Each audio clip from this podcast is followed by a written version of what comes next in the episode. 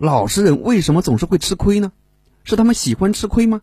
肯定不是，他们也不想吃亏，但很多时候他们不知道怎么做，自己才可以不吃亏，甚至很多时候用了一些错误的方式，从而导致自己不停的吃亏。今天就主要给大家讲讲五条潜规则，只要你把这五条潜规则掌握好了，就不会再吃亏了。一，不要去讨好任何人。我们都知道人际关系非常重要，一个良好的人际关系可以让我们混得风生水起，所以很多老实人就去讨好身边的人，以此来维护人际关系。其实这是一个非常错误的观念，人际关系不是这么维护的。人脉的本质是价值的等价交换，你的讨好在对方眼里是没有价值的，对方不会因为你讨好他而看得起你，对方只会因为你有能力。有实力、有资源、有本事而看得起你，所以不要去讨好任何人，把这些时间精力花在自己的身上，去提升自己的各方面能力。只要你足够优秀了，谁都愿意和你做朋友。二，做人要有一点脾气，才不会过得那么的累。一个人脾气太大，动不动就发火，肯定是不行的。但如果一个人没有脾气，也是不行的。这个社会很现实。欺软怕硬是人的本性，如果你让别人觉得欺负你不用付出任何的代价，那他就会隔三差五的来欺负你。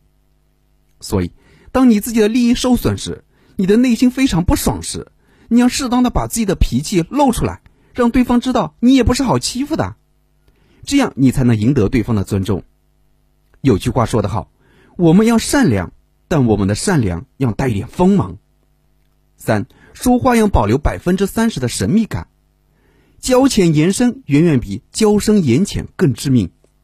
老实人为什么总是吃亏啊？因为在他们的世界里，会把身边的人想象的都很善良，但现实生活中人性并没有那么善良。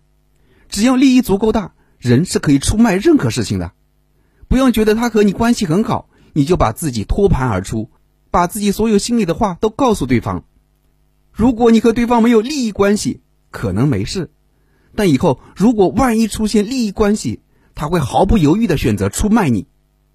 所以，我们要学会保护自己，说话要保留百分之三十的神秘感，知道什么该说，什么不该说，这样你才不容易受伤。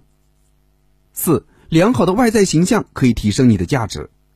想要在这个社会混得好，你的能力和实力是最重要的。但是别人先看到的是你的外在形象，你的外在形象会直接影响别人怎么看待你。就像一个人的心灵美很重要，但如果外在形象不好，别人就不愿意停下来了解你的心灵美。这句话其实特别适合一些长相普通的女生，不要觉得你很善良，你的内心很美就行了。你不把自己的形象收拾收拾，那些帅哥就不愿意停下来了解你的善良和你的心灵美。男生也是一样的，如果你的外表邋里邋遢，走路低头弯腰，别人一看就是个软柿子，是谁都想上去踹一脚。所以，花点时间和精力提升一下自己的外在形象，可以提升你在别人眼中的价值。就像你去面试工作时，肯定会把自己收拾收拾，穿的体体面面，目的就是为了给别人一个好的印象。要想办法把这种好的印象一直留在别人的脑海中。五。怎么判断这个人值不值得你交往？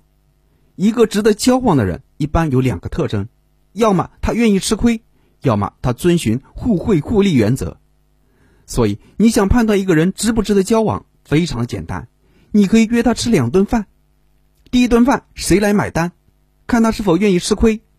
如果他没有主动买单，没关系，我们再约他吃一顿，看他第二顿饭愿不愿意买单。第二顿饭就能看出他是否遵循互惠互利的原则。如果这两次吃饭他都没有买单，而且和你交往期间他也没有表现出任何互惠互利的意识，那这样的人不要跟他交往。将来你需要帮忙时，他肯定不会出手的。他只想着从你身上得到什么好处。前面我也讲了，人脉的本质是价值的等价交换。一个不愿意跟你交换价值的人，是不值得你去交往的。